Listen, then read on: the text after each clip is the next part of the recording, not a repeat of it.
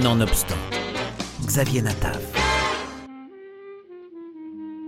Il ne reste que quelques jours pour voir sur Arte le très beau film La vie balagane de Marceline Loridan Evans, une sorte de documentaire en direct et en public, composé de musique, de paroles et d'images, avec une femme d'exception et de contradiction. Le film est un dialogue complice avec le réalisateur Yves Geland qui dessine le portrait d'une forte personnalité, humaniste, passionnée, provocatrice et rageuse. Sur les monts, sur les monts, tout puissant, tout puissant, on entend, on entend que le vent, que le vent, on ne voit, on ne voit que le ciel, que le ciel, on ne sent que le soleil. Je m'appelle Marceline Loridan Ivens, née Rosenberg. Nous allons chercher le vent. Quand vous m'avez demandé de mettre le collier que vous aviez vu la première fois, euh, j'ai pensé, oh, il veut le collier Balagan.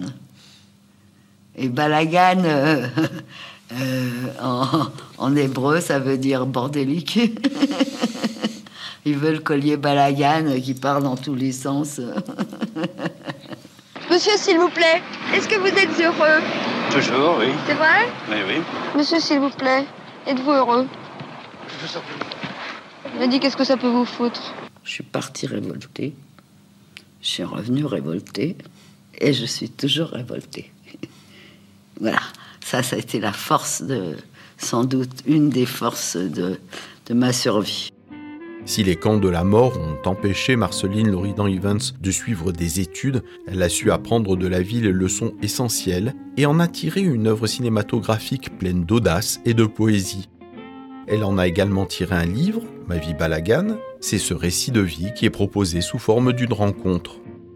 Joyeuse et émouvante, cette soirée filmée est jalonnée de chansons françaises et yiddish interprétées par Eric Slaviak et ses musiciens, d'archives et d'extraits de films, notamment Chronique d'un été, chef-d'œuvre de Jean Rouche, où, âgée d'une trentaine d'années, Marceline interprète son propre rôle et adresse un discours poignant à son père. Après la guerre, Marceline hante les caves de Saint-Germain-des-Prés.